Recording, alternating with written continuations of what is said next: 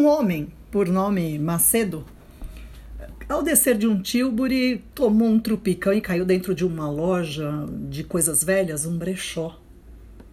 E ele achou aquilo tão espantoso e que, como o Tilbury, nem o condutor, nem ninguém veio em seu socorro, ele acabou entrando na loja e achou aquela loja muito interessante.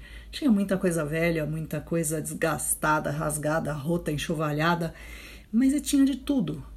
Tinha de tudo. Tinha chapéu, luneta, eh, tinha móveis e, um dono que ficava sentado lá eh, numa cadeira de abrir. E esse dono era tão brechó quanto o resto da loja, diz que tinha uma, uma barba cor de palha velha. E nem esse trupicão, nem esse cair dentro lá da loja fez esse dono levantar da cadeira. E aí o Macedo, olhando para tudo aquilo que estava ali em volta, tanta coisa boa, tanto chapéu, tanta coisa interessante e diferente, viu quase que na porta da, da loja uma gaiola feita de bambu, uma gaiola simples, que ele achou que estava vazia, mas não estava. Tinha lá dentro um, um canário. Né? E não sei se pela cor do canário, né, que era amarelinho, ele achou que aquele canário dentro daquela loja velha escura era como se fosse um raio de sol. E ele chegou perto do canário e deu uma balbuciada, fez uma observação qualquer. Nossa, que horror, né? Quem botou esse canário tão bonitinho aqui dentro dessa loja horrorosa? E aí, para surpresa dele, o canário falou com ele.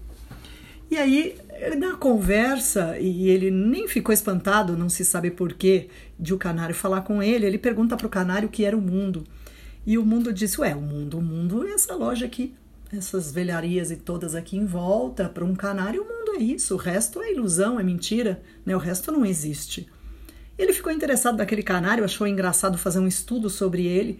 Perguntou para o velho, que aí já tinha se levantado e veio assim atendê-lo, perguntando é, se ele queria o canário, e ele disse, ué, mas de onde veio esse canário? Ah, veio de um barbeiro que deixou ele aí, é, e eu comprei junto com umas navalhas, mas as navalhas estão em ótimo estado, viu? E ele falou, não, não, não, eu quero só o canário.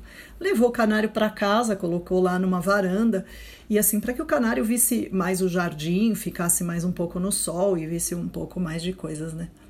E aí ele começou a estudar o canário, conversava diariamente com o canário, ficou fascinado por aquilo, nem via mais ninguém, não visitava mais parente.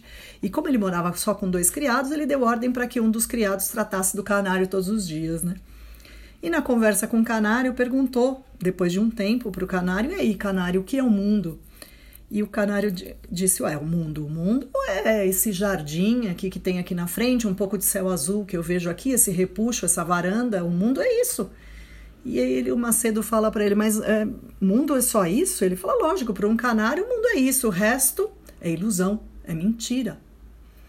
Bom, um belo dia, quando o Macedo vai falar com o, com o canário, até ele tinha ficado doente, o médico pediu um repouso de uns 5, 6 dias e ele logo depois se levantou é, e foi conversar com o canário, descobriu que o canário tinha fugido. Ele quis esganar aquele criado e o criado falou: Não, não foi culpa minha, eu realmente trato ele com todo cuidado, mas ele é astuto, ele é esperto, ele fugiu. Bom, aí ele não viu mais o canário, ficou triste e coisa e tal. Depois disso, um belo dia, estava passeando com um amigo numa chácara ali perto da, dos arredores e de repente houve um trilado, houve um canto. Quando ele olha, lá estava o canário num galho. E ele falou: O canário é que veio falar com ele. Ele falou: oh, Macedo, tá sumido? Por onde é que você anda? Ele falou: Não, você que fugiu, né? Você que fugiu da minha varanda, do, do lugar ali onde eu te coloquei. Ele: Que varanda? O canário falava: Que varanda? Que repuxo? Que jardim?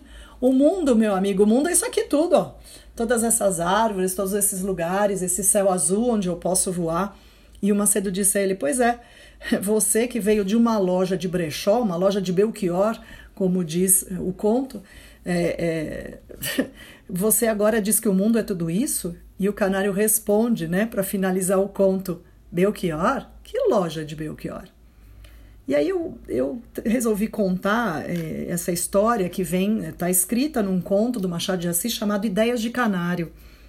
E é muito interessante, porque o canário é, descreve o mundo de acordo com aquilo que o cerca, daquilo que ele pode ver. Né? E de acordo com que o mundo vai expandindo para ele, né? O, a visão dele vai expandindo, o mundo dele também vai expandindo, né? que é o que acontece com a gente. A partir do momento que a gente se expande em termos de conhecimento, de vivência, de experiência, de sentimentos e tal, o nosso mundo vai expandindo. Mas é, eu achei interessante que ultimamente a gente tem vivido um momento também tão interessante quanto aquela loja de, de brechó, loja de Belchior, né? Como o Machado escreve. A gente veio num movimento um pouco contrário, né? O nosso mundo é muito vasto, muito amplo, a gente adquiriu tanta coisa em termos de conhecimento, de vivência, de tudo, mas a gente está um pouco mais restrito agora, né? Então, nosso mundo parece um pouco menor. A gente continua com acesso a várias coisas, no entanto, o nosso mundo é restrito à nossa casa agora, à nossa sala, às lives, aos amigos virtuais e às coisas que a gente acessa por meio da tecnologia, né? É, por hora a gente não tem mais os cafés nem as conversas presenciais, então agora o nosso mundo nos parece esse. Então tá aí uma coisa aí para a gente refletir. Espero que vocês tenham gostado e tenham aprendido mais um pouco para vivenciar, experienciar mais alguma coisa. Um abraço.